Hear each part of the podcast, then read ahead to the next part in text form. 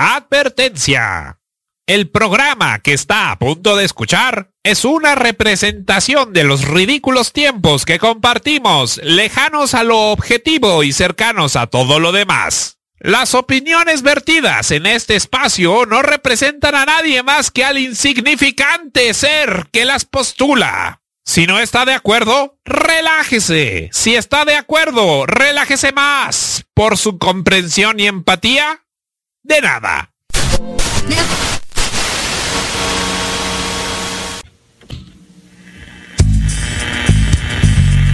Oh, sí. Oh, sí. Oh, ah, sí. Oh, oh, oh, oh, sí. Sí. Oh, sí. Sí. Oh, sí. Sí. Oh. Invasiones. Lunes a las 9.30 de la noche. Benny, Billy, Beach, Porno FM. Todo menos miedo.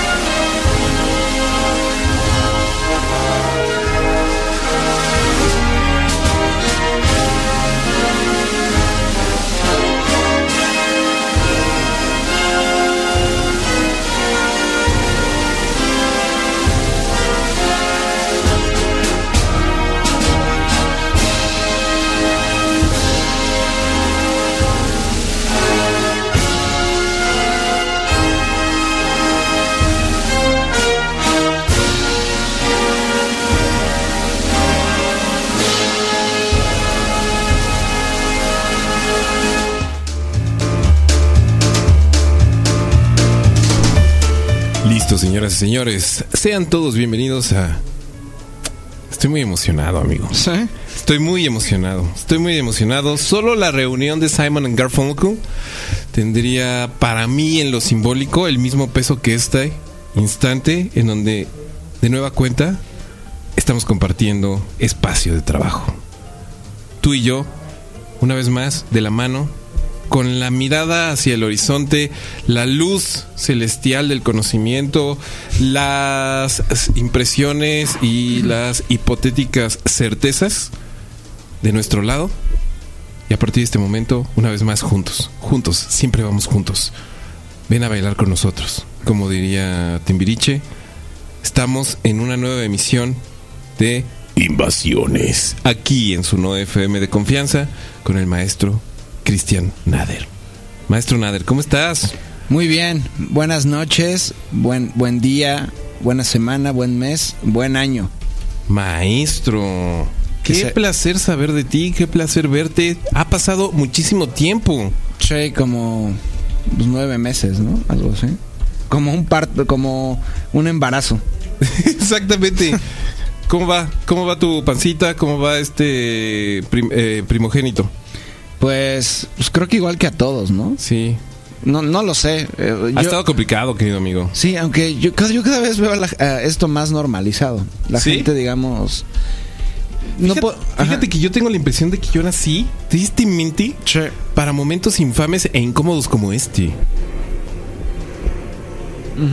Sí. O me, sea, a mí me no- gan- me gané un silencio despreciativo de tu parte. No, no, no, es que estaba Por como- otro lado, te sentiste profunda pena por mí. Estaba pensando, ¿por qué? Pues no sé, no sé por qué, por qué te produje una, una, No, no, una pena inconmensurable. Pero ¿por qué? No, estaba pensando por qué asumes que naciste para No sé, lidiar me con siento estas crisis cómodo, me planetarias. siento eh, más allá del bien y el mal en algunos sentidos, me siento capacitado, siento cierta facilidad para eh, surfearlo. Mm. Me siento, no me, no me abruma eh, a tantos niveles. A mí me... Yo, yo, yo pienso lo mismo. En mi caso, pues realmente no puedo decir que no me preocupa porque hasta cierto punto, yo creo que del 1 al 100 me preocupa un 10%. Del 1 al 100 te preocupa un 10%. Ajá.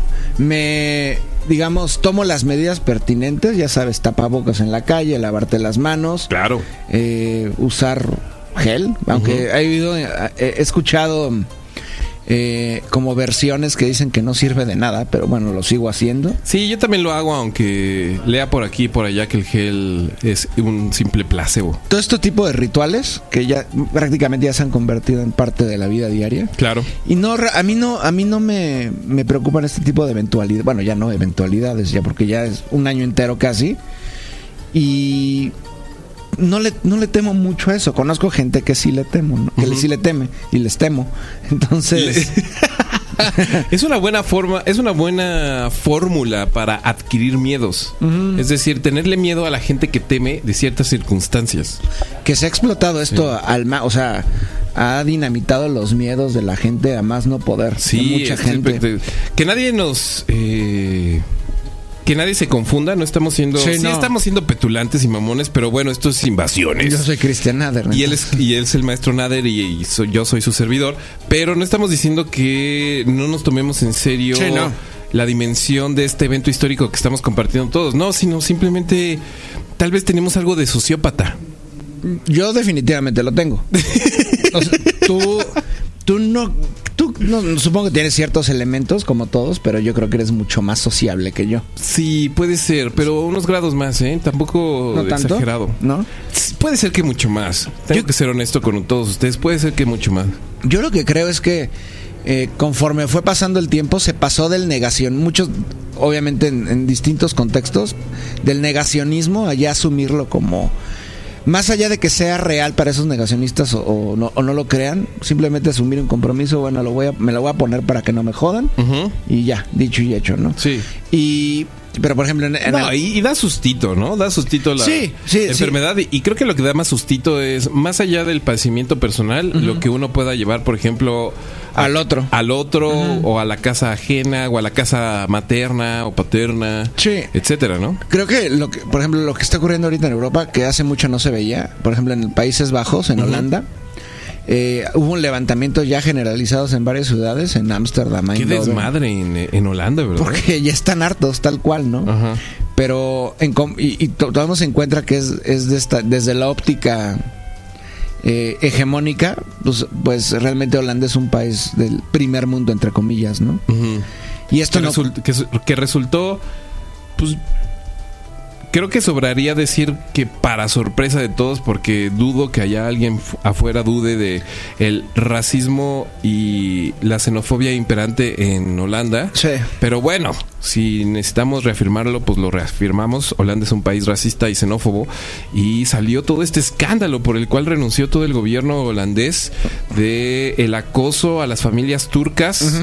Eh, para que eh, devolvieran dineros que recibieron del Estado en pos de cuidados para niños y salud y demás, y les estaban cobrando multas de 100 mil euros. Sí, en Holanda hay muchísima, bueno, obviamente población turca, también hay mucha población caribeña y de Sudamérica, concretamente, por ejemplo, de Surinam, pues que es de facto una colonia todavía, en el Caribe también hay colonias.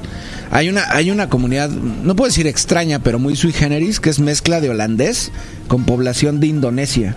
Ahí está. Y de- mezcla holandesa con Indonesia. Porque Holanda fue, eh, Holanda colonizó Indonesia, fue. Ahí está. Y muchos... estos- Holanda aplicó esta, este imperativo ciudadano que, por ejemplo, Francia implantó con algunas de sus colonias, Sí, de darles la, la nacionalidad, aunque fueran ya independientes, Pero- por un tiempo. Sí, pero blancos, siem- siempre y cuando fueran blancos.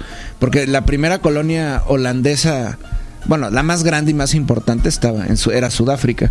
Estaba partida en colonia holandesa y colonia, bueno, neerlandesa y colonia y británica. Y desde el siglo XVII eran colonos. Y, pues, bueno, realmente, por ejemplo, la lengua oficial de Sudáfrica, que es el Afrikaner, Ujú. pues es una forma de neerlandés, de holandés. El otro día estaba viendo un documental Y es horrible la lengua, por cierto. sobre conflictos raciable- raciales en Sudáfrica. Ajá. Qué espanto. Sí, ahora dicen que, eh, bueno, también es una retórica también orquestada también desde Europa y desde las clases acomodadas en Sudáfrica, pero dicen que es la venganza de los negros. Ajá. Pero realmente no es así. Lo que pasa es que muchas veces los mismos holandeses, y tienen vínculos con Sudáfrica todavía, siguen manteniendo grandes extensiones de tierra, como latifundios. Bueno, los, eh, ¿cómo se llaman estos, este, este grupo? No sé si es un grupo étnico. Los o es- Boer. Los Boer. Los Boer son irlandeses. ¿Son irlandeses o holandeses? Nirlandeses. Nir O sea, ne- holandeses. de Nederlanden, de los países. Ah, ahí está. o sea, cuando digo holandés, es no es intercambiable porque Holanda es parte de Países Bajos. Es una provincia, pero se popularizó a nivel global decir Holanda cuando se refiere uno a Países Bajos. Si a usted le interesa un evento histórico extrañísimo, importante históricamente porque en particular pues ahí nacieron los campos de concentración. Ah, sí, los inventó Churchill. Eh, chequen por ahí eh, la historia de la revolución de los Boer en Sudáfrica, justamente. Eh, uno de los primeros eventos también bélicos del señor Winston Churchill, o en donde participó el señor Winston Churchill. Sí, y ahorita, por ejemplo, eminentes personajes deplorables procedentes de Sudáfrica. Si no me equivoco, Elon Musk es sudafricano. Ah, claro. Su familia tiene una, una minera de, de diamantes. de- y de esmeraldas. Y Sí, dice, claro. pero se narra la historia. Yo, yo me hice a mí mismo. Sí, bueno. Y bueno, En fin. Elon, Musk. Lo- Los famosos eh, garage, garajes de, de los emprendedores de la tecnología, ¿no? Así es, sí, me recuerda a otros como pues, los Rockefeller, eh, Steve Jobs y Steve su famoso Jobs. garage. Esteban, El Tra- señor- Esteban Trabajos, El señor Besos también comenzó en un garage. el de Amazon. Es creo que ahorita el hombre más rico del mundo, si Sí, no me equivoco, ¿no? Sí, hablando del hombre más rico del mundo, se aclara y se afirma el señor Carlos Slim Tien- Tiene, tiene COVID-19, amigo. tiene COVID. Si te lo pones a ¿Te pensar- preocupas? No, realmente no. ¿Por qué no? Pues porque eh, eh, yo creo que pues tiene, ya tiene, ya tiene, ya está vacunado, supongo. No, lo tiene, lo tiene ahorita. No, por eso sí, lo te- pero yo supongo que la vacuna es inminente que le toque a Carlitos Slim. Ah, bueno, sí. Sí, sin duda. Otro personaje muy célebre, Norberto Rivera. el famoso protector de pederastas, Norberto Rivera. Y junto a Norberto Rivera y Carlos Slim, Eh, López Andrés Obrador. Manuel López Obrador, el poder ejecutivo, Sí. el poder religioso y el poder Económico. económico del país, los tres al mismo tiempo. Así es, Benjamín. Qué extraño. Sí, es muy extraño. ¿Habrán estado en una eh, toma de té? Eh, Slim y López Obrador, sí. no Son buenos amigos. Son buenos amigos. Eh, Norberto Rivera creo que ya... Pues no. Él se la pasa, supongo que viendo videos de pornografía infantil, Qué horrible. ¿no? Aunque no, yo no sé, por lo que he leído, lo- los protegía, pero el otro día escuché, bueno, no escuché, leí varios comentarios que decían que en sus años mozos, eh, antes de que obviamente fuera cardenal primado y todo esto, Ajá. también al parecer abusó de ciertos niños, ¿no? Pues podríamos decir que el señor Norberto Rivera se formó en la iglesia en los momentos en que, pues creo que la iglesia se sentía completamente intocable, ¿no? Uno de, uno de esos siglos. Uno de esos siglos. Uno de esos siglos. El otro día, hablando de pornografía infantil, perdón la referencia y, el, y la desviación, pero vi un pequeño fragmento de pornografía enana. Ah, sí, sí, sí, sí, sí. Pornografía enana. Sí, sí. De hecho, Lo vuelvo a decir, lo subrayo, pornografía enana. Qué extraño. sí, qué las extraño. Filias son muy extrañas. Sí, el, el mundo es ancho y ajeno y, Y es- pequeño, en y, este pe- caso. y en muchos sentidos a veces muy pequeño. Así es. Muy pequeño y muy grande. Sí, al guiño, mismo guiño. Al mismo tiempo. Extraño. Unas por otras. Intercambios que en la naturaleza hay. Querido amigo, retomamos invasiones. Ah, sí, estabas, estabas ahí en esa recámara con esa enana y ese enano. sí. No, me, me- me acordé que muchos, bueno, y en mi caso yo no quiero que Norberto Rivera muera. No, Sí, no. no le- bueno, sí, le- no puedo decir que le deseo la muerte a la gente, pero en este caso creo que lo pertinente es que se mantuviera vivo para ver si en algún momento el poder judicial de este país, vaya, lo refunde en prisión. Sería lo ideal, ¿no? Creo que Sería lo mínimo, ¿no? Sí, Algún tipo de reparo, algún tipo de investigación incluso. así es, así es, Benjamín. Que empiece por una investigación. Este sujeto fue el que dijo hace unos, creo que dos años, algo así, en una reunión de este. Es que, ¿cómo se llama esta organización que es para, para bueno, literalmente es parte del PAN? La, ¿Qué de padres de familia? Algo así. La asociación de la familia. La Asociación Mexicana de Padres de Familia. Algo así. O por la familia, algo, Algo así, así. ¿no? Sí, claro. Dijo que los, ni- los niños también eran culpables de la pederastia Sí. por seducir a los sacerdotes. Eh, declaraciones de fuego y oro, ¿no? Para siempre. Así es, De esas Benjamín. cosas que.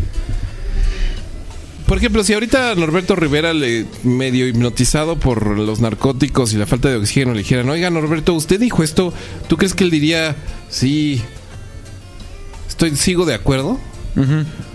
¿No será que la falta de oxigenación hace que también sus autodefensas y sus eh, eh, aparatos psíquicos eh, o psicológicos eh, bajen de potencia y, y alcance ese extraño centro del sentido común? Pero tal vez esa misma falta, de- en el caso de Norberto Rivera, la falta de oxígeno lo lleva a tener visiones con la divinidad o algo así. Tal vez también podremos... Se ha visto. De hecho, si, si ven los reportajes que han hecho sobre los curas peredastas en México, concretamente los legionarios de Cristo, fundadores de, por ejemplo, la Náhuac, si no me equivoco, también este, el colegio este Cumbres, fue fundado por ellos. Las historias de Marcial Maciel son así bizarrísimas, porque además era adicto a la morfina. Entonces violaba a niños mi- mientras tenía encima la morfina, que no es cualquier es no es una cualquier droga cosa. fuerte. Ajá, pues está. Va, vaya, con eso te.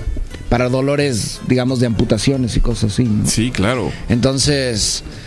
No, pues es un personaje detestable, pero creo que hay mucho de qué hablar, Benjamín, porque pues son nueve meses que no he estado aquí. Son nueve meses, querido amigo. Bueno, sin duda alguna tú ya lo has tocado en diversas ocasiones. Me recuerdo que el último. Tienes el pelo largo, Pero siempre lo he traído largo. pero ahorita bastante largo. Todavía no lo tengo como. como lo he llegado a tener más largo al grado de animación ochentera japonesa. Ah, ¿en serio? Sí, lo he llegado a traer por. Yo creo que. ¿Dónde será? Pues por, casi, no sé el ombligo, pero por, por, por aquí sí. Me encantaría verte nadar con el pelo muy largo. Me encantaría. ¿Se, se te hace sexy? No sé si sexy, pero creo que te verías hermoso. No creo, porque a mí tengo el cabello, como lo tengo muy rizado, se me endurece demasiado el cabello. Entonces, demasiado problema. Yo creo que estoy en vías de cortármelo ya. Ah, sí. Sí. A niveles occidentalmente No, no, no. celebrados. No. Ahora que se puso de moda el corte este. ¿Cómo se llama? Hay dos cortes: el corte como monástico y también el prusiano. Ajá. El monástico porque ahora se dejan, digamos, medio rapado aquí. Y digamos, una. Y un poco más de mata, digamos, en la parte de arriba. No, pero digamos que sea pre- peinable. Esto ya no es peinable que lo que traigo. Entonces, lo que te decía es que sí han sido muchos meses y creo que los últimos. No, pues es que son demasiados, demasiados eventos y procesos, ¿no? Porque aprovechando la pandemia voy a lanzar mi, mi primicia, por si alguien no, no la sabe todavía. ¿Sabías tú, Benjamín, que el COVID-19 no salió de China? No lo sabía. Ahora lo sabes. Muchísimas gracias. ¿De Eh, dónde salió? Probablemente no sabemos si de Estados Unidos o de Europa, pero existen casos en Italia, Francia y Previos Estados- a- previos, entonces definitivamente no. Pero si retornamos a esa coyuntura en la que estábamos a principios del año pasado, totalmente en contra de China, podríamos, podremos considerar que el COVID-19, con toda la retórica que utilizaron oficial, vaya, desde Washington y los medios de comunicación, que lo usaron también para golpear a China. El, el virus chino, indemnizaciones, etcétera, etcétera, etcétera. Bloqueos, investigaciones. Eh, manifestaciones en Hong Bueno, esto ya es- va de la mano, ¿no? Entonces, creo que con eso podríamos empezar este año que, si lo vemos en cuestiones de procesos y de larga duración, realmente, pues no hay un cambio de año. El año, es- vaya, o sea, el proceso sigue y el 2021 es extensión del 2020 y se ve muy lúgubre al igual que el 2020. Tú el 2021 lo nombrarías más bien como 2022, parte 2, la venganza. Sí, reloaded. Así es. Reloaded. Sí, Benjamín. 2020, parte 2, Reloaded. ¿Qué nos quieres comentar? ¿Qué- qué- En todos estos meses, lo cual ha sido una tristeza, porque, bueno, primero que nada, celebramos y saludamos a toda la gente que estuvo chingue y jode y chingue y jode y chingue y jode amorosamente siempre, claro que sí, con la famosa pregunta ¿dónde está Christian Nader? ¿Cuándo regresan las invasiones? etcétera. Bueno, ya, las invasiones tienen su espacio, va a ser cada 15 días, los lunes a las nueve y media de la noche, de nueve, de nueve y media a once y media, pues eh, seguramente estaremos terminando un poco más temprano para que los traslados sean más seguros y más tranquilos. Y para acabarla de chingar, Ajá. no hay metro. Ah, aparte de Eso sí es terrible. Uno de los grandes temas, aparte de este Sí, espacio, sí. nuestro amor por el metro y la Ciudad de México. En estos momentos, el metro justamente está de capa caída. Así es. Hablaremos al respecto, porque el.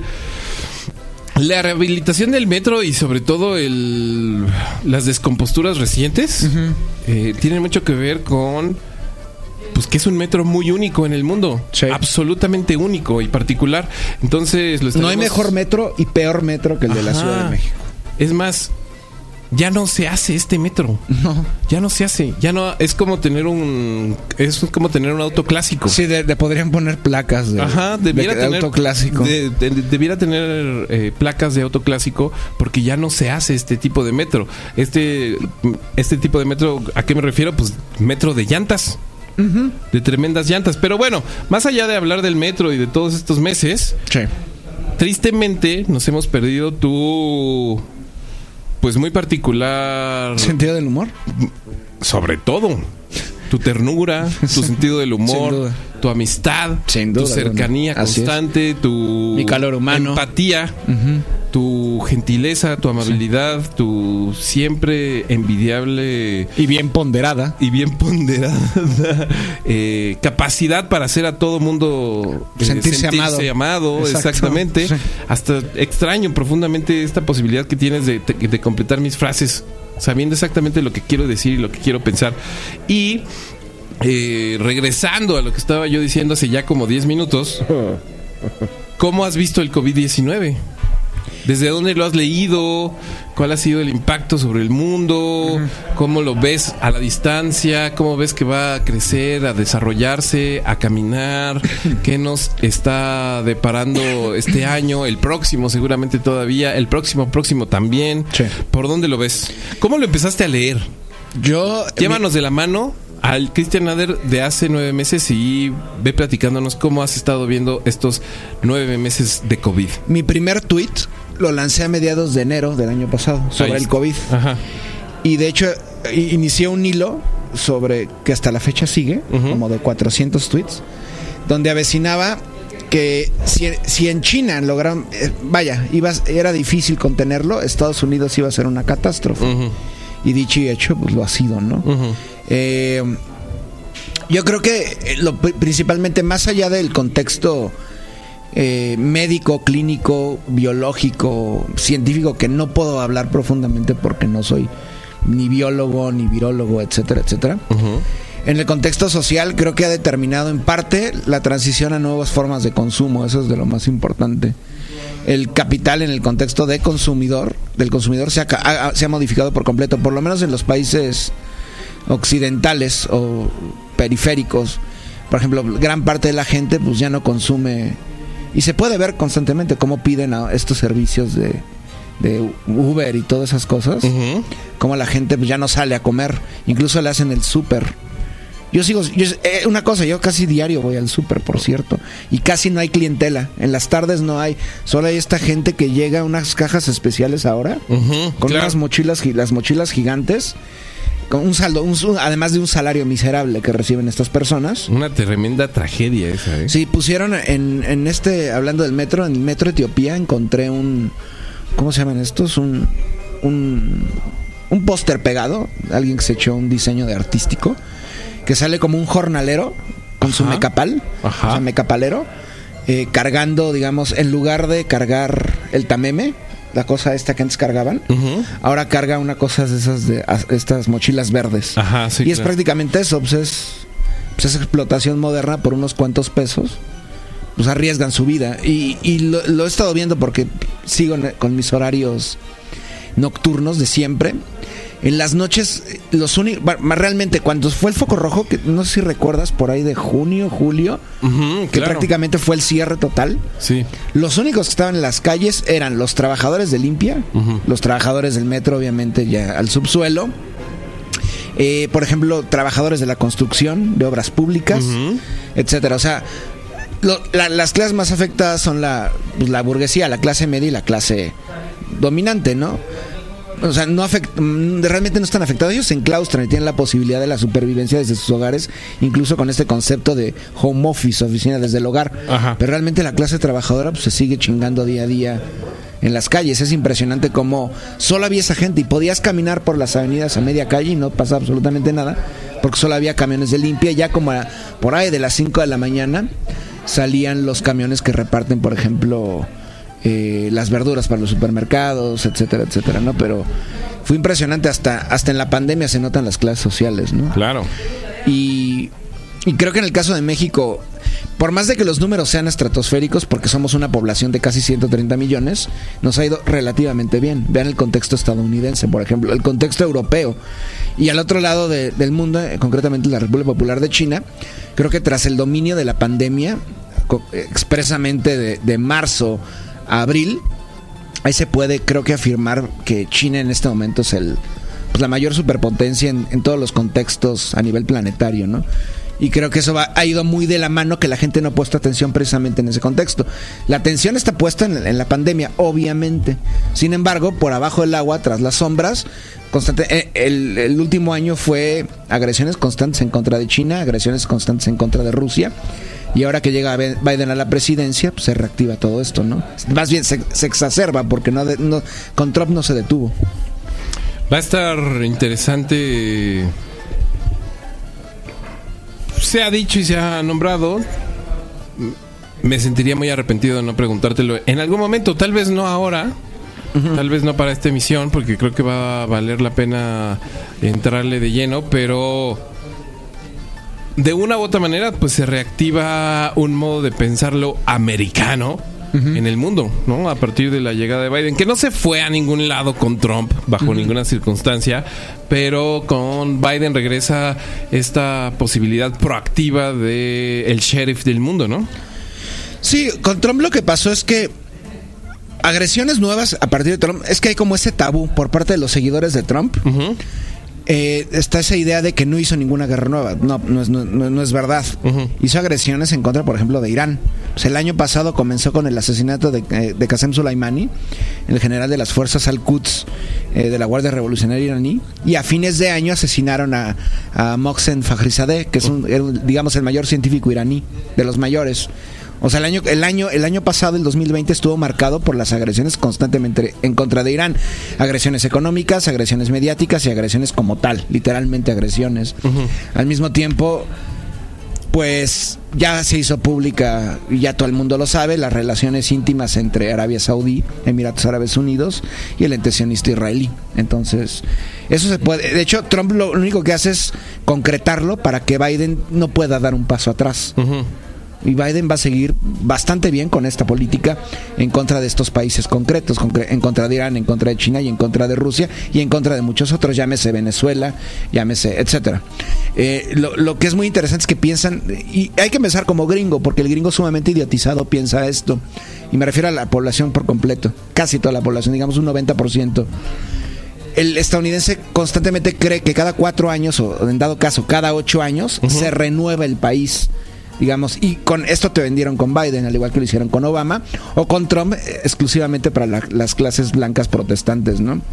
Que el país se renueva, que es un renacer de ese país, y piensan esto con Biden. Eh, y es impresionante cómo al día que llegó Biden al poder, al día siguiente regresó Alexander Navalny a Rusia. Alexander Navalny es un personaje sumamente gris, que un ruso que fue educado en Estaría Yale. bueno, estaría bueno dedicar un programa a, este, a este individuo. Vaya, es como Guaidó, prácticamente. Es un personaje cercano a neonazis, tal cual. Eh, a promonárquicos, o sea, que quieren que se restaure la. Vaya, la monarquía en Rusia. No los Romanovs, porque ya no quedó ningún. Bueno, digo, quedan como unos de 7 grados eh, familiares de la familia Romanov, etcétera. Es un personaje detestable, así de lo peor que podía sacar en Rusia. No muy conocido en Rusia, de hecho tiene, se supone que menos de un 1% de la población lo aprueba. estaría, estaría con él. Porque has estado moviendo mucha información de grandes movilizaciones en todas las ciudades rusas a favor de este individuo. No, no, no, no, no. Esto, esto es, es- hay, no hay, hay movilizaciones, pero no son grandes movilizaciones. Esto es a través de un filtro mediático pues, estadounidense y europeo. ¿Por qué lo reactiva en ese momento? Bueno, uno, uno, obviamente porque llega Biden al poder. Y dos, porque es inminente que se apruebe entre Alemania y Rusia el Nord Stream 2. El Nord Stream- Nord Stream 2 es un gasoducto gigantesco que va prácticamente a alimentar y a, a, pues, a- a Europa que no tiene prácticamente estos elementos, ¿no? no tiene gas natural ni tiene petróleo y Rusia sí los tiene. Entonces Estados Unidos está haciendo lo posible por ir en contra del gobierno de Angela Merkel que tiene muy bien afianzada esta, estas relaciones con, con Moscú y hay un sector de, la, de, de las cámaras en, el- en el caso en el caso alemán que están impidiendo esto pero nada más esto marca la llegada de Biden al poder ¿qué ocurrió en Irak dos días después? pues el primer ataque terrorista ¿no? en contra de la población chií iraquí que es el 60% eh, decenas de muertos y esto es, eh, a ver, no, no, eh, los, los gringos no se, caracterizan, no se caracterizan por ser, digamos, muy silenciosos en cuanto, en cuanto a sus actos, no son muy rimbombantes. Y que esté marcado en los primeros días de Biden por un ataque terrorista en Irak, eh, que es muy interesante también el papel, por ejemplo, que tiene este el actual secretario de Defensa de, de Estados Unidos, este eh, Lloyd Austin. Lloyd Austin es el primer secretario de Defensa negro Sí, en, claro. en la historia de Estados Unidos. Fue nombrado el fin de semana, ¿no? Lo, lo acaban de aprobar ayer. Las cámaras, ya, ya es el primer secretario afroestadounidense en tener el cargo de la defensa. Este personaje, previamente de que fuera, de que fuera, tuviera este cargo, era, era un militar eh, retirado, miembro de la junta directiva de Raytheon. Raytheon es la tercera mayor firma armamentista del mundo. Previamente a esto, era el líder del Comando Central estadounidense. Para quien no lo sepa, Estados Unidos tiene distintos comandos para, vaya, todas sus pretensiones coloniales. Comando el Comando Sur, que sería Sudamérica, Centroamérica, el Comando, el comando del Pacífico, y el Comando Central específicamente es el Medio Oriente, Egipto y parte de Asia Central. Y él era el líder prácticamente. Este hombre creó entre 2008 y 2012 lo que hoy conocemos como el Estado Islámico. O sea, no este hombre como tal, sino Washington creó la estructura del Estado Islámico.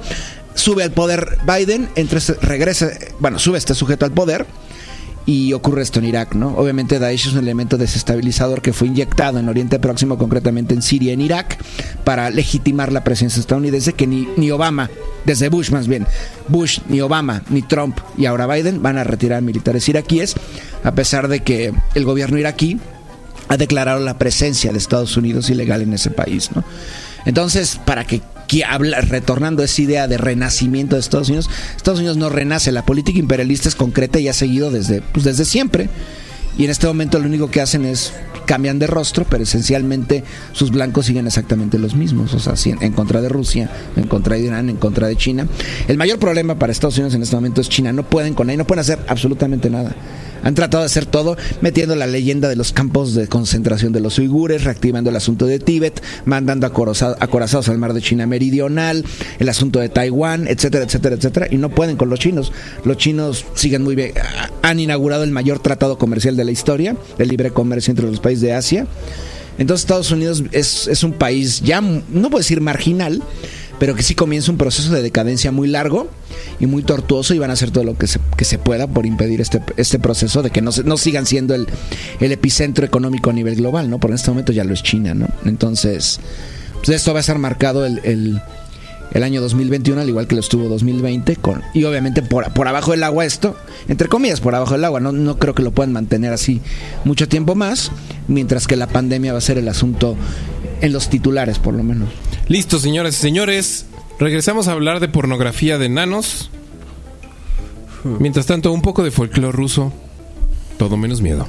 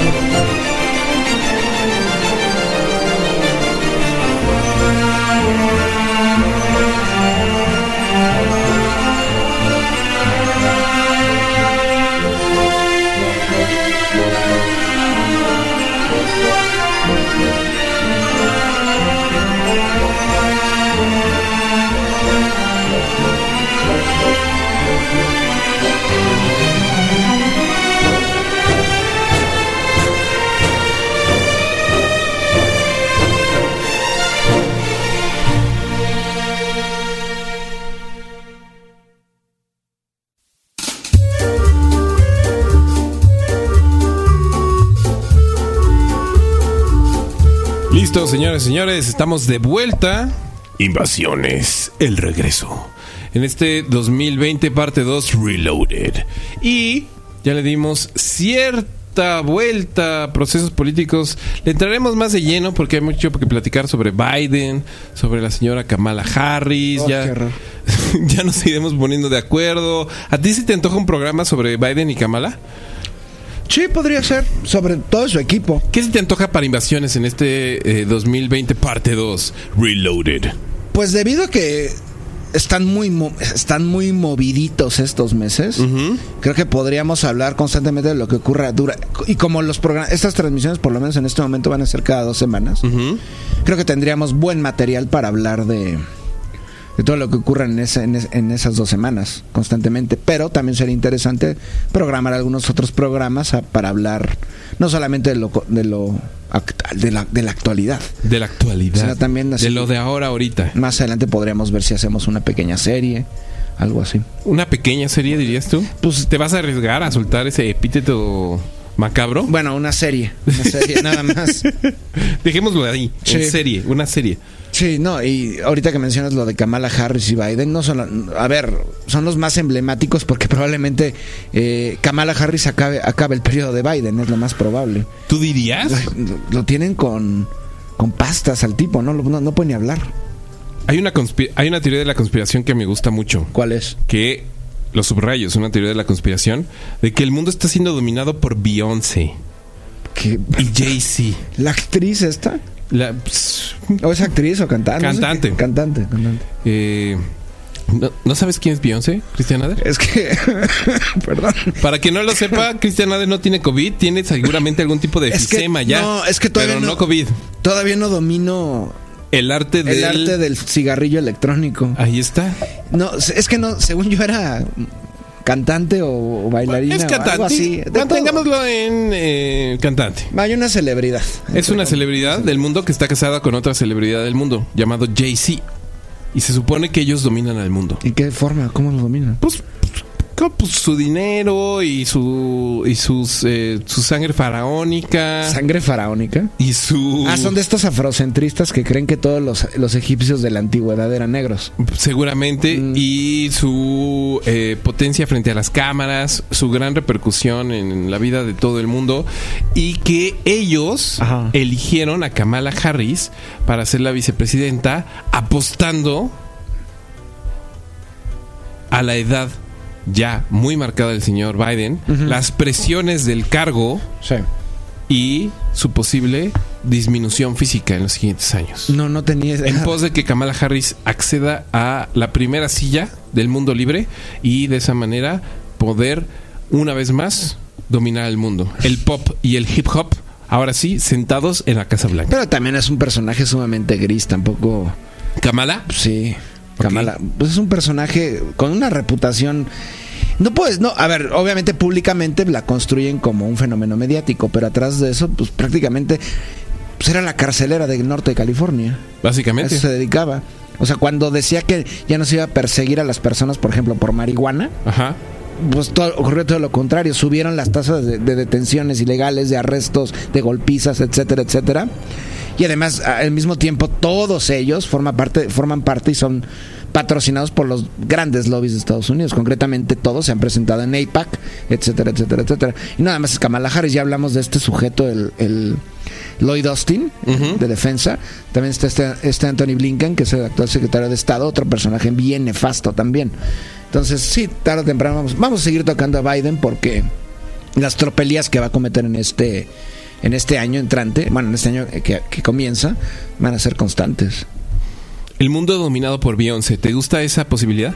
Es que nunca le he escuchado. Si, si cantara, Si cantara- si canta bien, tal vez sí. Si te No conquistara con su música, dirías, órale, va. Esa es la emperatriz galáctica que necesitábamos. Lo que les- la, la otra persona, la otra ah, cantante que he escuchado, cada vez que iba al supermercado hace unos meses, estaba constantemente la canción navideña de una actriz, digo, de una cantante afroestadounidense, creo Ajá. que es, o mestiza, no lo sé, que, que es de Navidad. Es que no sé cómo se llama. Mariah Carey. Sí, Mariah, Mariah Carey. Todo el tiempo la ponían. Es que digo el supermercado porque no he ido a muchos lugares como ustedes entenderán en estos meses. Esa. Uf, Rolón. Ah, ¿te gusta? Sí, claro, es como el, el, el, el burrito sabanero de Estados Unidos. El burrito Sí, sabanero. así se llama, ¿no? ¿Es burrito o caballito? No, burrito sabanero. Voy camino hacia Belén, a Belén. En fin, dejemos de cantar. Pongamos en pausa la pornografía de enanos y hablemos de algo importantísimo. COVID-19. Ujú, Covidio. Co- eh, hablemos de COVID. Don Covidio. Don Covidio, ese poeta. Ese poeta del caos. Sí, es- eso estoy- también ya estoy saturado, no tanto del, o sea, de la misma enfermedad, sí, ya estoy, ya estoy realmente cansa, porque todo el tiempo es absolutamente en todo momento hablar de COVID. Covidio. El- y el COVID en todas sus en todas sus aristas, el COVID en la política, el COVID en la vida, en la vida diaria, las sanciones por COVID, la vacuna por COVID, las guerras dentro del mismo COVID, etcétera, etcétera. El COVID en la sensualidad. En la sensualidad también. ¿Cómo está tu líbido? Eh, por los suelos. El mío está muy golpeado. Sí. Muy golpeado. Pues mucha, eh, yo creo que mucha gente pensaba que esto iba a ser la panacea en cuanto a eso, pero como poco a poco en el encierro los que no se han suicidado han perdido la razón. Eh, porque mucha, mucha gente que tenía la posibilidad, lo repito, generalmente de las clases acomodadas sí podían enclaustrarse, Claro. pero, o sea, yo, yo creo que, por ejemplo, este ritual que hicieron, no sé si nos tocó todavía hablar de eso, que salieron en, en- en- en Santa Fe a cantar. Ah, el cielito Imitando a los españoles. Claro. Pero aparte así como la primer noche de aislamiento, una cosa Sí, así sí, sí, ridícula. sumamente patético. Lo vamos a lograr, México. Échale ganas. Sí. a los dos días de encierro. Y ahorita ya llevamos, híjole, bueno, ¿cuánto lleva realmente de encierro? ¿Cuánto se lleva? Se llevan Pues mira, hay gente que debe ya estar alcanzando los 11 meses. los 11 meses. Hay gente que ya debe estar alcanzando los 11 meses. Porque mucha gente, eh, pues, eh, aplicó la de, bueno, esto en tres meses se va a resolver. Me voy a adelantar un poquito, me lo voy a tomar con calma y me voy a encerrar desde febrero. Y mucha gente está encerrada desde febrero, querido amigo. Sí. Sí, sí, sí. Sí, mi, mi madre, por ejemplo, que es trabajadora empleada pública, pues desde esa fecha y que al parecer hasta después de abril. Por ahí. Que lleguen ya esas vacunas. No tanto por nuestros viejitos, sino por nuestras cabezas. Nosotros, los hijos de los viejitos, Sí. estamos sufriendo, amigos. Estamos sufriendo. López Obrador, si nos estás escuchando, sabemos que lo haces. No pienses tanto en nuestros papás, piensa en nosotros. 25 millones de dosis eh, de, la vacuna rusa compró. Los platos rotos no los limpia el gobierno. Los platos rotos, las heridas traumáticas, las taras que nos va a dejar este periodo, Sí. las discusiones eternas, los dolores, la fragilidad, todo eso se va con nuestros viejitos. Pero ¿sabes dónde se queda, López? ¿Dónde? Con nosotros, los votantes del futuro. Así es. Ten cuidado, ten cuidado. En fin, COVID-19, mi querido Donader. ¿Qué quisieras apuntar? ¿Por dónde lo ves? ¿Por dónde lo viste? ¿Te importa? ¿Ya no quieres hablar de COVID? ¿De qué quieres Sí me hablar? importa. No, no, no, de hecho, no le he dedicado tanto al COVID como tal en estos meses. O sea, el COVID es la excusa para mí, para hablar de muchos asuntos. Más que nada históricos y geopolíticos. De hecho, si nos ponemos a pensar, somos muy afortunados. Que realmente recuerden las pandemias de hace por lo menos un siglo. La gripe, que no era española, pero le llaman española. ¿A cuánta gente mató? Claro. O sea, no ha ido, nos ha ido relativamente bien en cuanto al COVID. Pero, mm, a ver, más allá del hartazgo ante la nota, lo mencioné hace ratito, cómo han cambiado los hábitos de consumo y cómo al mismo tiempo hay gente que, este, exista o no el COVID, sigue siendo explotada, por ejemplo, ¿no? Eh, ya lo mencionamos en el caso, en el caso mexicano, por lo menos en la Ciudad de México, en lo más aparente que son los trabajadores de limpia y todo esto. Pero también lo- eh, hay- intrigas políticas más allá de, de- del asunto del COVID y de cómo lo utilizan para golpear a China o golpear a otros países. También están las, por ejemplo, los, no puedo decir que sean eventos sismáticos, pero sí, eh, digamos, luchas, por, por ejemplo, por obtener respiradores y demás. Se hablaba mucho lo de lo que ocurrió entre Canadá y Estados Unidos. Este, Canadá había comprado, si no me equivoco, no sé cuántos respiradores. Ajá. Y Estados Unidos se en aduana se los quedó. O sea, le robaron no sé cuántos cientos, si no es que miles de, estas máquinas de respiración. Ajá. Y hubo un incidente diplomático del cual no se mencionó mucho, pues porque son a fin de cuentas países aliados y ambos miembros de la OTAN, etcétera, etcétera, ¿no? Entonces, desde ese punto, al mismo tiempo, por ejemplo, en el suelo europeo, que desde antier están saliendo las notas, debido al atraso, por ejemplo, para dar, eh, de, concretamente las dos vacunas, las de Pfizer y la otra, ¿cómo se llama la otra empresa? AstraZeneca, si no me equivoco. AstraZeneca tiene su vacuna. ¿Y Pfizer? Pfizer? está, bueno, la vacuna rusa que viene rumbo a México ahora, 29 millones de dosis. La China también. La, la China. Eh, bueno, concretamente, los gobiernos europeos dentro de la Unión Europea iban a recibir, ya tenían pagadas no sé cuántas dosis y llevan creo que dos meses de atraso. Concretamente Pfizer y, y AstraZeneca. Y ahora han hecho pedidos para concretamente a Moscú para recibir la vacuna rusa. Esto, obviamente, Estados Unidos va a hacer hasta lo imposible por tratar de, de boicotear este. ¿Por qué? Este pues porque al mismo tiempo. Pero qué necesidad, Nader. ¿Por qué? Una Eh, vacuna es una vacuna y ya. Es momento de vacunarse. ¿Sabes cuán? No, no, no se sabe tanto por exactamente cuál va a ser la cifra de ganancias, por ejemplo, de Pfizer este año. Pero se calcula que entre 30 mil y 60 mil millones de dólares solo por la vacuna. Era buen momento para comprar acciones de Pfizer. Así es. Y si tomamos en cuenta cuánta gente dentro del gobierno estadounidense, de- estadounidense son parte, han sido comprados por los, lo- el lobby farmacéutico, llevado de la mano por Pfizer, ese, obviamente pues, los van a utilizar para tratar de que la compra de la vacuna rusa no llegue a los países europeos, ¿no? Y sumado esto en este momento de tensión, bueno, momento entre comillas, porque es un proceso larguísimo en contra de Rusia, pues esto lo va a hacer más evidente, ¿no? Y más cuando tenemos a, a, a- a Biden en la presidencia, que es sumamente... Bueno, todo ese equipo es prácticamente rusófobo, ¿no? Entonces tú dirías que lo interesante del COVID es lo que está detrás del COVID. Los Sí. movimientos monetarios, los movimientos geopolíticos, Sí. las nuevas fronteras, los nuevos tratos, los- las nuevas potencias, etcétera. Sí, al mismo tiempo el, el mismo la- el cambio de maneras en la vida privada, por ejemplo. Pues los hábitos de consumo, por ejemplo, que, la, que ciertas clases ya ni siquiera tienen que salir. Ujú. Si tienes dinero, puedes pedir cómodamente tu súper, puedes, puedes trabajar desde tu hogar y puedes incluso, bueno, comida, etcétera. Mientras tanto, los que los menos afortunados, la clase trabajadora, pues siguen las mismas. O sea, estamos en las mismas condiciones. Por ejemplo, tú dirías, o más bien, ¿tú qué dirías? ¿Quién gana con el COVID? ¿Quién gana con el COVID? Con el COVID-19. Definitivamente las farmacéuticas, sin duda farmacéuticas. E involuntariamente quien gana, el mayor ganador del COVID, no porque lo haya planeado así, es la República Popular de China, porque es el país que me- mejor se ha mantenido en cuanto al COVID. Y debido no solamente por... ¿Y Nueva Zelanda? ¿También han aguantado? Sí, Nueva chidos? Zelanda también ha aguantado, Vietnam muy, muy bien aguantó, Cuba también, Venezuela hasta cierto punto también lo logró. Eh, países relativamente que no están, vaya, países socialistas, o por lo menos como ocurre con el caso chino, con este socialismo de mercado, ¿no? Etcétera. Pero sí, por ejemplo, lo que ocurre en Estados Unidos es una catástrofe. Yo lo auguré y sabía que iba a ocurrir así, definitivamente, ¿no?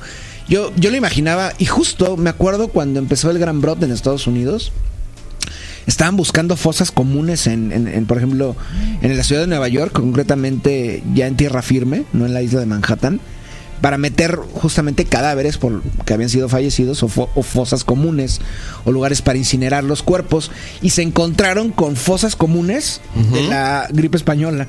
¿En serio? Sí. Sí, sí, sí, o sea, volvemos a lo mismo. Estados Unidos creo que, que ha quedado demostradísimo con esta pandemia, es que es un tigre de papel. Un tigre de papel. Sí, es sí, como título de una balada pop de los ochentas mexicano, ¿no? Tigre de papel, amor de acero. Algo así.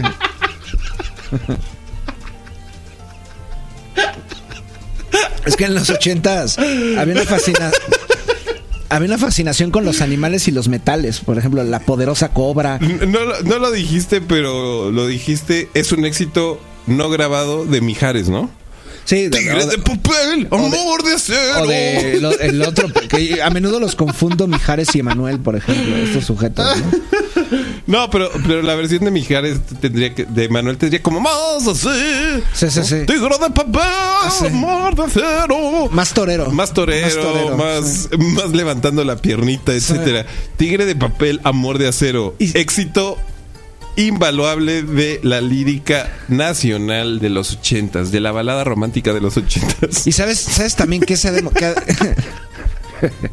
No puedo, güey. Tigre de papel, amor de acero. Listo. que ha quedado demostradísimo con en estos meses. El racismo, Benjamín. Sí. El Sí, racismo es, es así impresionante, se, ha- se, ha- Ujú. se han desfachatado. Y en Twitter, por ejemplo, Es, hablando... es bonito y no. Es eh, luminoso y no. Es. eh, pone las cosas en su lugar, eso sí. Por acá ya están celebrando el tigre de papel amor de acero. Eh, un saludo a Jonah. Ay, un saludo a toda la gente que se ha comunicado y que está saludando. Ahorita los saludamos a todos. Buenas Muchísimas noches. gracias, Buenas de verdad. noches. Eh, pero. espera, necesito, necesito superar tigre de papel. Pero sí, se han quitado las caretas. Hay ahí un pretexto internacional de vida o muerte que le permite a los holandeses ser holandeses, a los alemanes ser alemanes, Y a los mexicanos ser mexicanos. ser gringos, a los mexicanos ser mexicanotes, a los guatemaltecos ser guatemaltecos, a los chinos ser chinos y a todas las naciones ser exactamente eh, eh, de los colores de la bandera que supuestamente los ha arropado. Sí.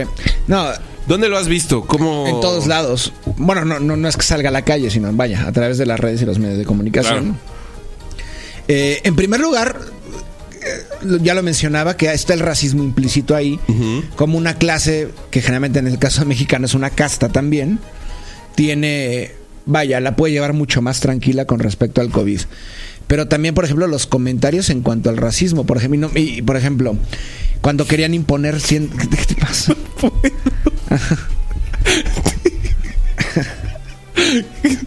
¿Qué hago con esto que me acabas de hacer, querido amigo?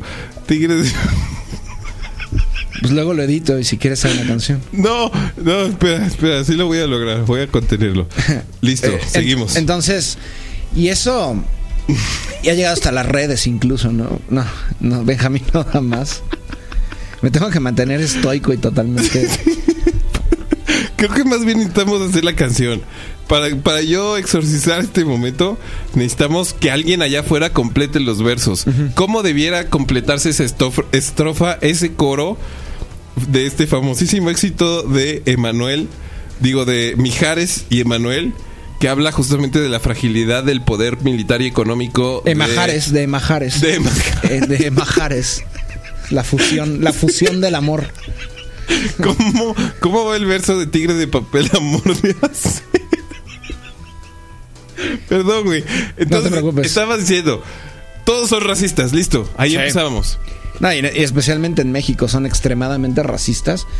Al grado que...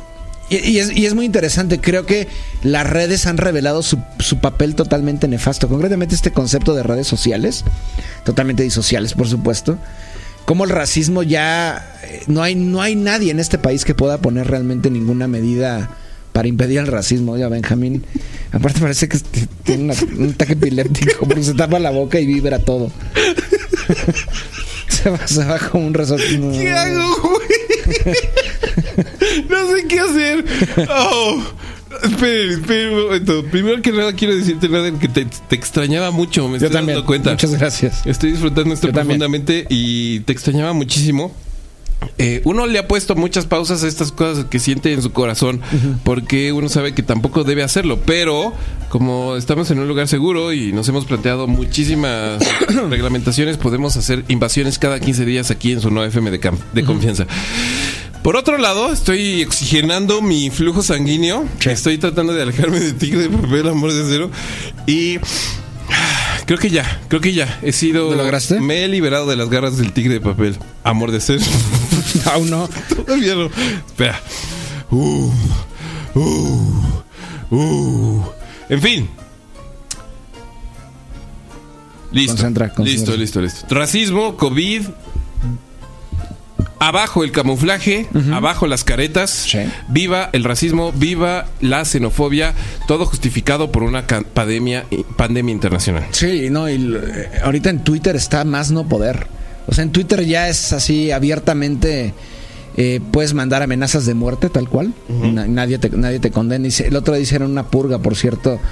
No, no puedo decir que Qué, todos son. qué extraño evento, ¿verdad? No, Qué pues- extraño evento lo de la salida de muchas cuentas de Twitter. Yo y- tengo que. Lo de Trump, partiendo de ahí, ¿no? Lo de Trump fue. La salida de Trump de Twitter y de todas las redes sociales, por ejemplo, sí, no- nos puede caer mal y demás, pero hay muchísimo más que pensar Sí. detrás de esa acción, ¿no? Sí, pueden, o sea, este, en Estados Unidos está la opción, ¿no? ¿Qué, qué eligen? ¿El fascismo conven- convencional para la, vie- para la masa viejuna momisa?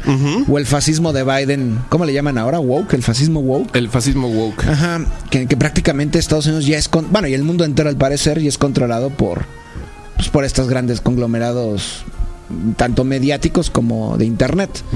O sea, Twitter lo quiso con, o sea, previamente a lo de Trump, ah, cuando empezó a circular nuevamente la historia en torno a Biden, de su hijo Hunter Biden, Ah, sí, claro. eh, lo que hizo Twitter fue ¿Cuál de ellos? El que... el de Burisma. El, el de los. De Ucrania. El de los tratos Sí. dudosos en Ucrania Sí. o el muerto. Eh, no, el, el muerto. Hay uno muerto, ¿no? Sí, hay uno muerto, creo que por drogas. Ajá, sí. No, el caso de Hunter Biden, que aprovecharon la junta militar neonazi que había impuesto Obama. eh, con Petro Poroshenko para robar el petróleo, el gas concretamente de la cuenca del Donbass, en una zona que busca separarse de Ucrania y unirse a Rusia. Entonces, este Hunter Biden estaba haciendo los negocios ilegales, sobornos, etcétera, etcétera.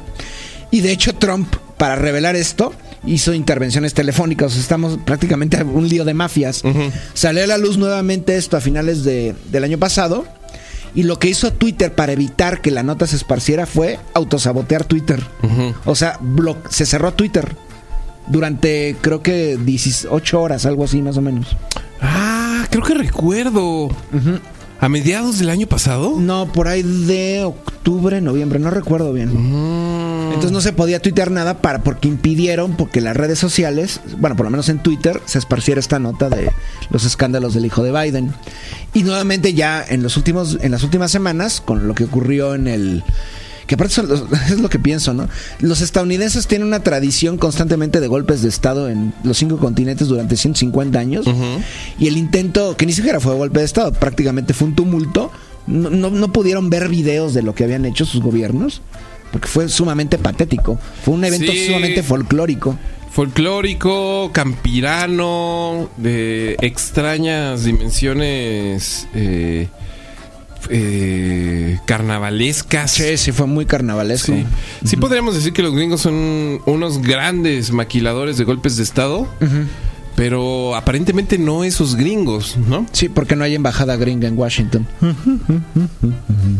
Ah, qué loco, no lo había pensado así, claro. Porque, bueno, lo más cercano es la OEA. que Qué buena es- suerte de Estados Unidos que no tienen embajada gringa En su propio país. En, en su propio, En su propio país. Entonces, Sí, tal cual. en ese momento, cuando Twitter bloquea a Trump y más adelante las otras redes sociales, este, pues Jack Dorsey, concretamente, que está muy vinculado al Partido Demócrata, pues ahí se puede ver si un presidente pudo ser bloqueado de una red social, ¿quién no puede ser bloqueado de? Y no, na- no nada más está el bloqueo de la red social, implica también que prácticamente te pueden inventar cargos que pueden hacer con tu, destrozarte tu vida, tal cual. O sea, como esta, la peor pesadilla en las novelas de, de William Gibson o Philip Dick, se pueden hacer real, ya se pueden hacer realidad, ¿no? Y mientras tanto tenemos a personajes que defienden, bueno, aquel que, varios de los que arreglaron que saliera a la luz todos los crímenes, en, por ejemplo, en el ciberespacio por parte de Estados Unidos, pues uno está detenido, que es Julian Assange, y el otro está asilado en, en suelo ruso, El señor Snowden. Snowden. Claro.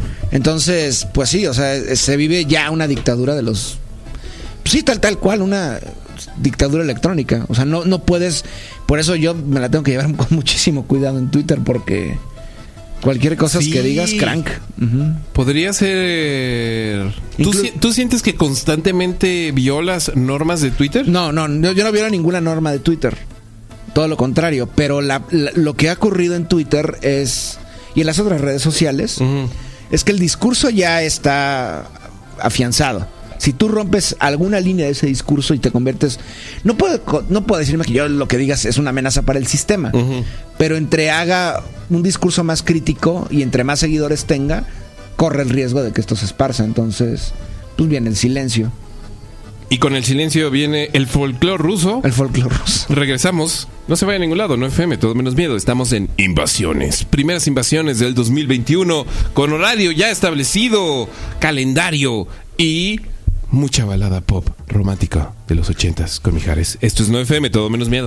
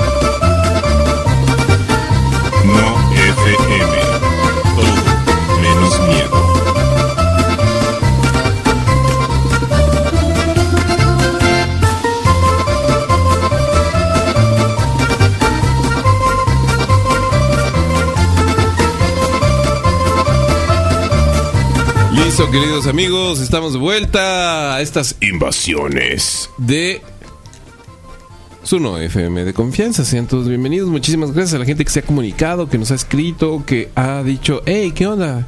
Qué gusto, qué placer, invasiones. ¡Uh! Le mandamos un saludo a, evidentemente, Sisi, Sisianina, con todo nuestro amor. Muchísimas gracias por estar ahí al pendiente. Ah, tengo que hacer un anuncio sobre eso. Ah, a ver. Ahorita estamos tratando de apoyar unos gatitos que se encuentran, que viven dentro del Palacio Postal, el Palacio, el Palacio de Correos, que se encuentra ahí en la esquina de Tacuba y Eje Central, frente a Bellas Artes. Mm, Para ver hermoso edificio. Hermoso edificio de Adamo Boari, inaugurado en el Porfiriato como es del siglo XX. Adamo Boari es el mismo arquitecto del, del Palacio de Bellas Artes, por cierto.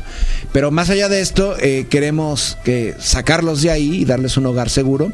Y ahorita estamos haciendo una colecta para, pues, para que, uno, les hagan las pruebas de leucemia felina, de sida felino, si es necesario esterilizarlos. Me- el otro día, hace un momento que me lo estabas contando, me enteré yo Que que existe. existe, el SIDA felino. Sí, sí, sí.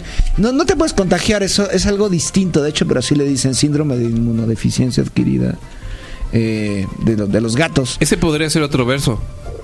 Para toda una canción. Tigre de papel, amor de acero, SIDA. No, todavía no. Todavía no. No, no, no, no, no. SIDA felino. Tienes que recurrir al difunto y, el difunto y violador y asesino Mark Spector. Para que te Phil, produzca. Phil. Ah, digo, Phil ¿qué dije? Mark Spector. Mark Spector. Creo que hay un Mark Spector, debe de haber. Podría ser. Eh, entonces, estamos buscando justamente recursos para que la comunidad coopere un poco con lo que puedan da- donar, porque a veces esto es, es- esto es muy caro, ¿no?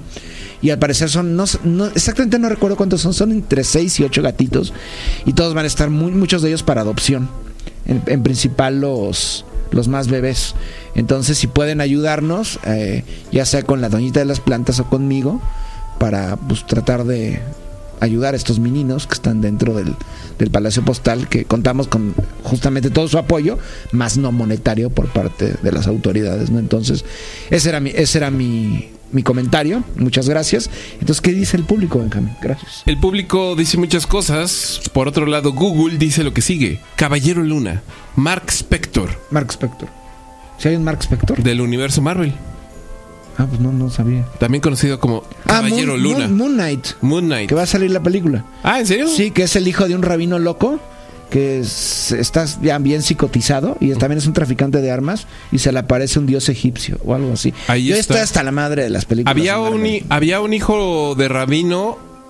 Ah, no, un hijo de juez.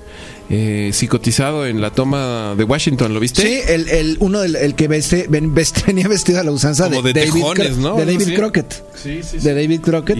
Se, se hizo muy viral una foto suya eh, en- sentado en una banca con Así un como tri- escudo tristoncito. de policía. Y es bien curioso que él. De es- Brooklyn. Sí, y es de ascendencia judía, Ajá. mezclado con los supremacistas blancos ultracristianos. Un personaje raro. Sí. En fin, vamos a darle una vuelta a nuestras redes sociales. Le mandamos un saludo a Jiru que dice clap, clap, clap, clap, clap. Ahí está. Por otro lado, le mandamos un saludo a nuestra queridísima Flor, mi negra Flor, que dice lo prometido es deuda, no FM mamadísima. Por no FM regresan las invasiones. Así es, mi querida negra Flor. Muchísimas gracias. Y Natia Mezcua también dice cómo extrañaba esa extraordinaria combinación Benjamín Nader, maestro. Maestra. Benjamín Nader, nuestro primogénito. Eh, por acá eh, le mandamos un saludo a Raúl Torres. Le mandamos un saludo a Giap Salvador. Le mandamos un saludo a Marco. Le mandamos un saludo a Camelia Internacional. A La Marcem. La Marcem MX. eh, algo así. Arroba Agnojul. Agnojul. Muchas gracias por estar ahí, muchas gracias por saludar, muchas gracias por comunicarte. También a Bicodín que dice saludos invasivos, escuchan mejor de noche. Maestro, pues aquí nos vas a tener eh, todas las noches, cada 15 días, aquí tu lunes a las 9 y media de la noche en tu 9 FM de confianza. Alfredo González dice por acá, la vida regresa. Invasiones, regresa. Eh, por acá también le mandamos un saludo a I'm Bill que dice, joder, ¿por qué no avisáis? Ostras, qué felicidad, maestro. I'm Bill, muchísimas gracias por estar ahí. Y joder, estuvimos avisando todo el día. Todo, todo, todo el día. Así que al tiro, por favor. Rafael HB también se comunica por acá. Dice: Invasiones Reloaded, segunda temporada. La mancuerna perfecta se les extrañaba. Saludos, Cristian, bienvenido. Muchas gracias. Ahí está, Rafael, muchísimas gracias por Gracias, estar ahí. México. Jonathan también dice, qué pinche joya se aventó Exosapiens. Hmm. Estamos de acuerdo contigo. Yap Salvador dice, pregunta al maestro Nader. ¿Cómo, ent- ¿Cómo entiende el término nueva normalidad? ¿Hay otra normalidad? ¿O es otra etapa más del proceso imperialista? ¿Qué papel juegan las masas? ¿Qué piensa del planteamiento del canciller cubano Bruno Rodríguez de que las luchas serán digitales o reales? Y por acá nos manda una captura de pantalla de Bruno Rodríguez que dice un supuesto reto para los movimientos sociales y populares y populares, la izquierda y las fuerzas progresistas es donde concentrar la lucha en el ámbito digital o real en las redes o en las calles. No podemos dejar un espacio a la derecha que emplea todos los campos de batalla. Pues lo de la nueva normalidad es lo que estamos hablando, ¿no? Los, el- los cambios en los hábitos de consumo, de producción. Eh, y creo que la lucha tiene que ser tanto en las calles como en las redes. Pues el problema de las redes es que no pueden decir que, por ej- ejemplo, Twitter sea un medio libre, pertenece a una multinacional con Claro. vínculos cercanos. Entonces, donde la, no, no van a poder ganar a la gente es precisamente en, en el, en el escenario tradicional, que son las calles, ¿no? Creo yo. Ahí está. Eh, Alfredo, ¿y la nueva normalidad? Ah, ¿Cómo, la cómo- nueva- cómo ves el concepto de nueva normalidad? Eh? Mm, Es que se ajusta justamente a esto de los parámetros de consumo, eh, a las restricciones por de movilidad, por ejemplo. Ahora dicen que los gringos van a adoptar el famoso pasaporte, ¿cómo se le puede llamar? Como sanitario, que si no mue- demuestras que tienes, ¿cómo llamarlo? Eh, la vacuna de COVID o estás libre de COVID, no vas a poder viajar. Y los países europeos. Obviamente esto va a afectar a los migrantes laborales, por ejemplo, ¿no? Y esto va a acrecentar las migraciones, las migraciones laborales a otros países que obviamente dicen públicamente que no. Biden, por ejemplo, eh, que vengan todos, pero en el momento obviamente retachan. Recuerde que quien inventó la militarización de la frontera norte de, sur de Estados Unidos, norte de México, fue precisamente Bill Clinton y quien metió por primera vez en jaulas a los indocumentados fue precisamente Barack Hussein Obama, no fue Donald Trump. Ahí está. Eh, por acá también Alfredo González dice, ¿alguna vez hablarán de Vietnam? Se aplicó en ese sitio lo... Sí aplicó en ese sitio lo de tigre de papel, amor de acero con Estados Unidos. Hicimos unos programas de Vietnam, ¿no? Sí, Hace unos años. sí, sí. Eh, fueron muy grandes y sin duda aplica perfectamente el tigre de papel, amor de acero. Y se puede, se puede, se puede evidenciar en Vietnam fue es de los países con menor número de contagiados. Sí, fueron disciplinadísimos. Sí, sí, ¿eh? sí, más que China incluso. Ho Chi Minh sonríe a la Ajá, distancia. así es. Iron Video también dice por acá, épico, jajaja, no lo editen por favor, necesito ver el ataque de arroba, de, el ataque de risa de arroba tu ministro. Eh, sí fue incontrolable, no pude, no pude, no pude, no Sí, pude. no, no lo editaré. Al final logré doblegar eh, la risa incontrolable, pero sí, la siento ahí, está pastando en estos momentos como un corcel, pero corcel al fin y al cabo dispuesto a correr hasta que se le revienten las venas del cuello. Rafael HB dice por acá, soldados del amor, gigantes de mentira, héroes de papel, maestro. Don Pilar también nos aconseja los siguientes versos. Tigre de papel, amor de cero, torre de unicel, poder etéreo. Enorme. Muy ochentero. Me parece muy hermoso y perfectamente prudente. Así es. Listo, mi querido Nader. ¿Por dónde seguimos con este... eh, eh, pues este pequeño saludo al COVID que ha marcado nuestro 2020 y nuestro 2020 parte 2 Reloaded. También le mandamos un saludo a Laura Campos, por cierto, que dice, yeah, este horario para invasiones está perfecto.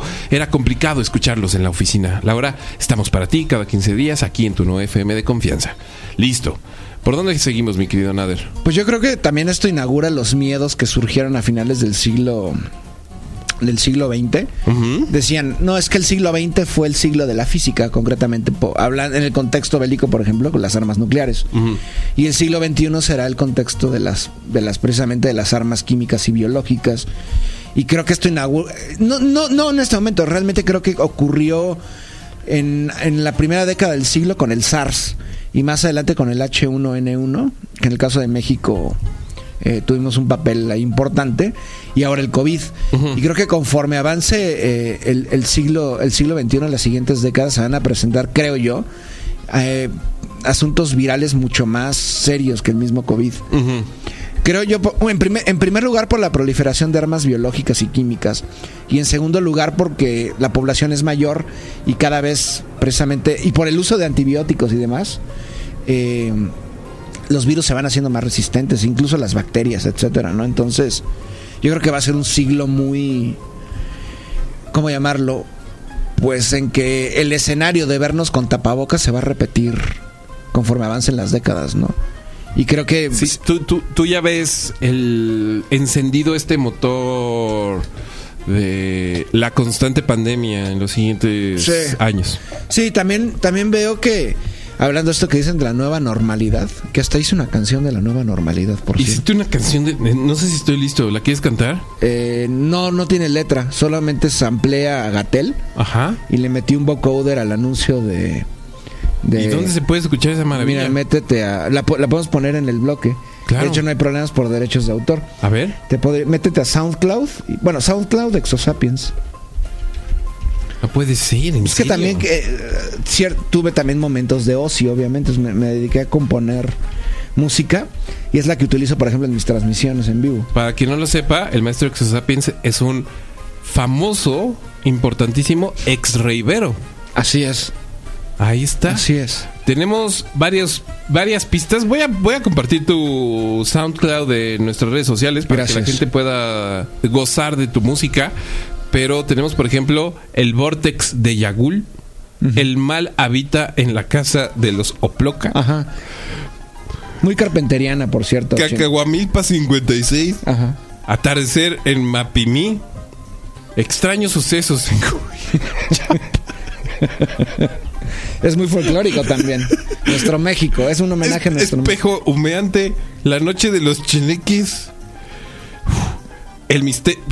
¿Tienes un rollo detectivesco con tu Sí, música? sí, el sí. misterio de las de la isla Bermeja. De hecho, hasta escribí una historia para la canción.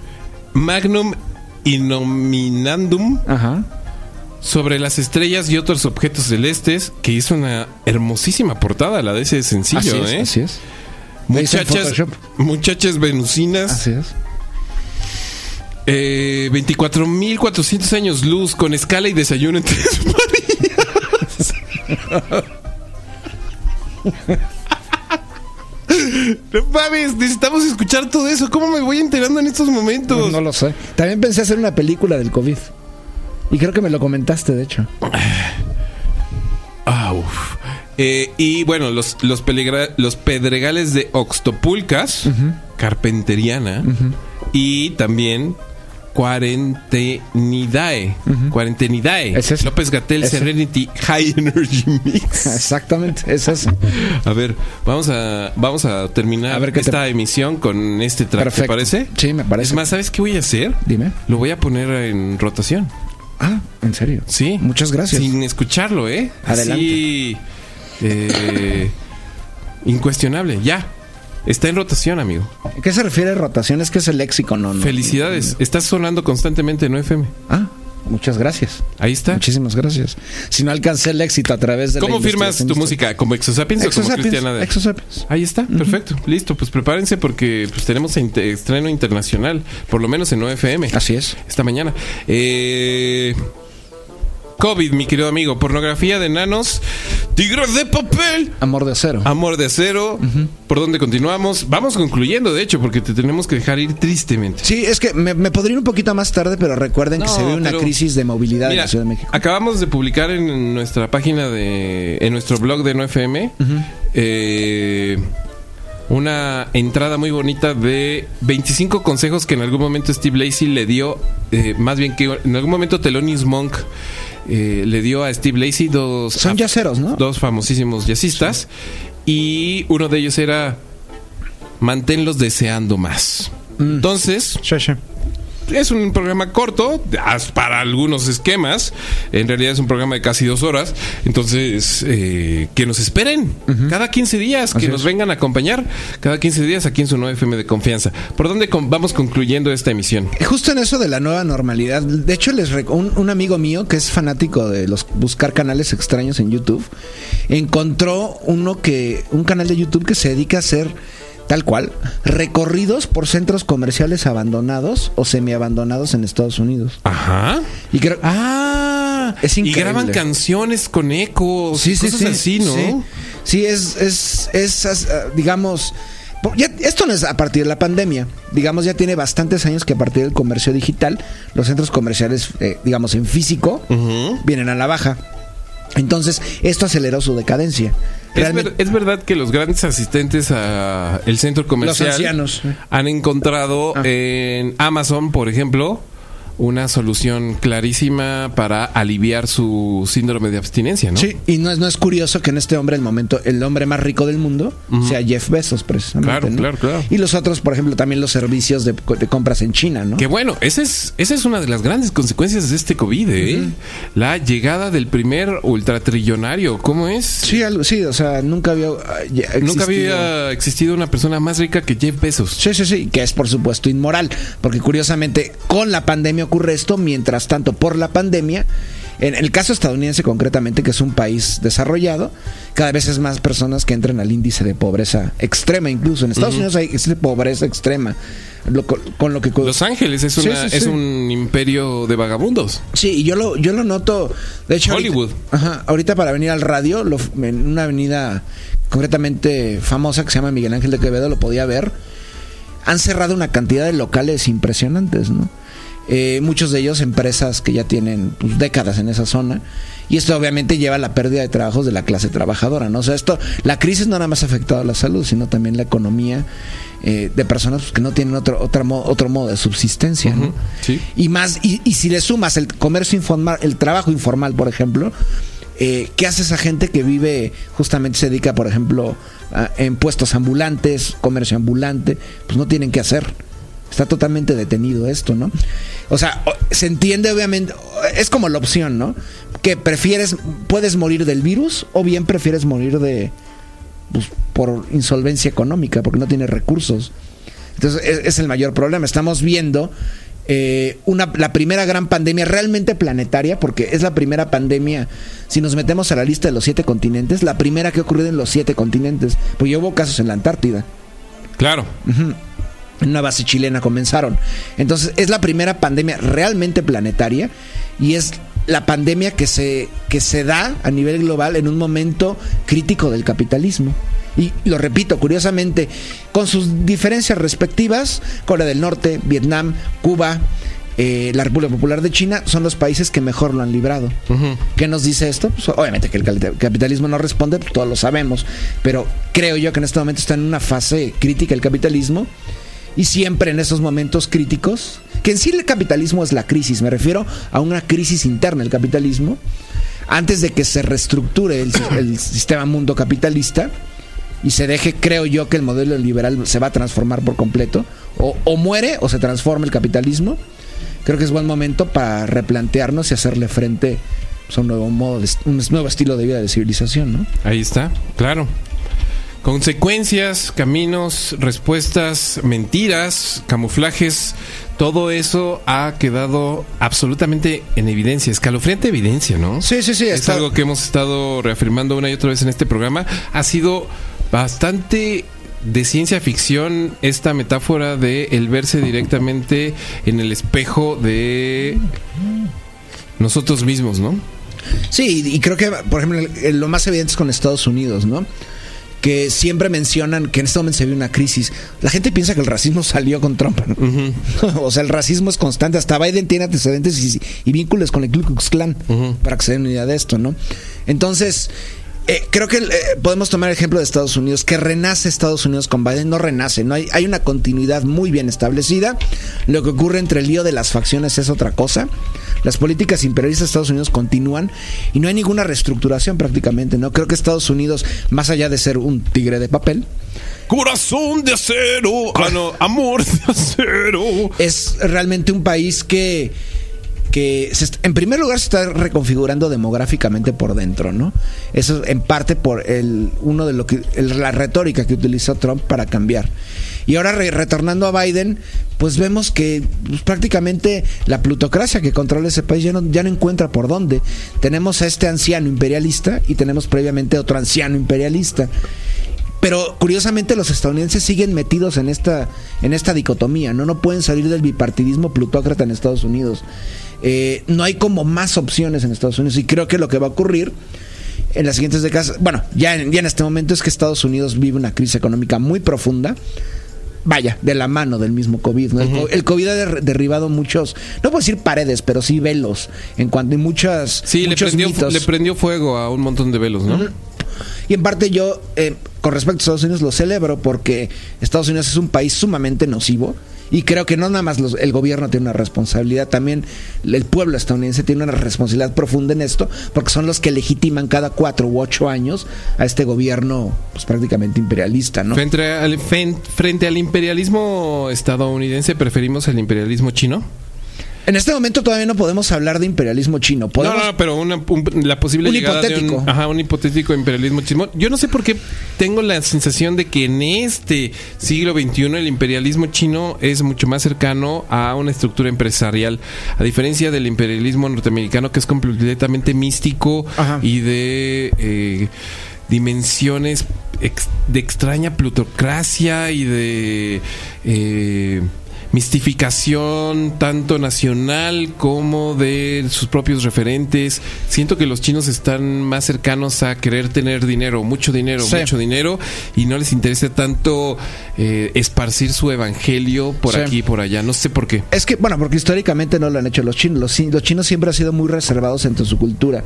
China siempre no, no, no ha sido un país que, que en extremo salga. O sea, orquestaron las, las rutas comerciales, la vieja ruta de la seda, ahora la nueva ruta de la seda, que no hay seda como tal. Pero Estados Unidos siempre se, se repliega sobre sí mismo, siempre, ¿cómo llamarlo? Perdón, perdón, China se repliega sobre sí misma, por ejemplo, en dinastías en que se cierran. Y la el, última, el último gran cierre de China fue la China imperial con la dinastía, con la dinastía Manchú. En ese momento vienen los británicos, vienen las otras potencias europeas para abrir China, e inundarla con opio y crear un nuevo mercado. Pero previamente China oscilaba entre ábrete o ciérrate. Y China, si tiene ganado algo, por supuesto es la guerra económica. La tiene ganada. Es la mayor superpotencia económica del orbe, comercial. Y de hecho, dentro de China, la burguesía se extiende cada vez, cada vez más. Por eso es. eh, este es lo que tú mencionabas, este ideal de consumo, consumen, consumen. Prácticamente están viviendo un boom en el consumo, un boom inmobiliario, etcétera, etcétera, ¿no? Pero lo que no tiene, a diferencia de la guerra económica ganada China, es la guerra cultural. ¿Por qué? Porque seguimos bajo las los dogmas y las ideas de Europa y de Estados Unidos. Prácticamente aún imperan el inglés como lengua franca, la cultura euro, eurooccidental sigue dominando. Y China, obviamente no todo el mundo habla chino mandarín, que esa es la entrada justamente de, de, digamos, nuevas ideas y nuevos modos culturales a través de la lengua. Todavía sigue siendo el inglés, a pesar de que cada vez aumenta la gente que habla mandarín o en, su menor, en menor grado cantonés. Pero creo que esto va a ir aumentando paulatinamente, ¿no? Y creo que ah, destacar algo que está haciendo López Obrador, por ejemplo, pues empezar a vinculando, vinculándose muy tí- tímidamente eh, con otras potencias euroasiáticas, concretamente Rusia y en menor grado China.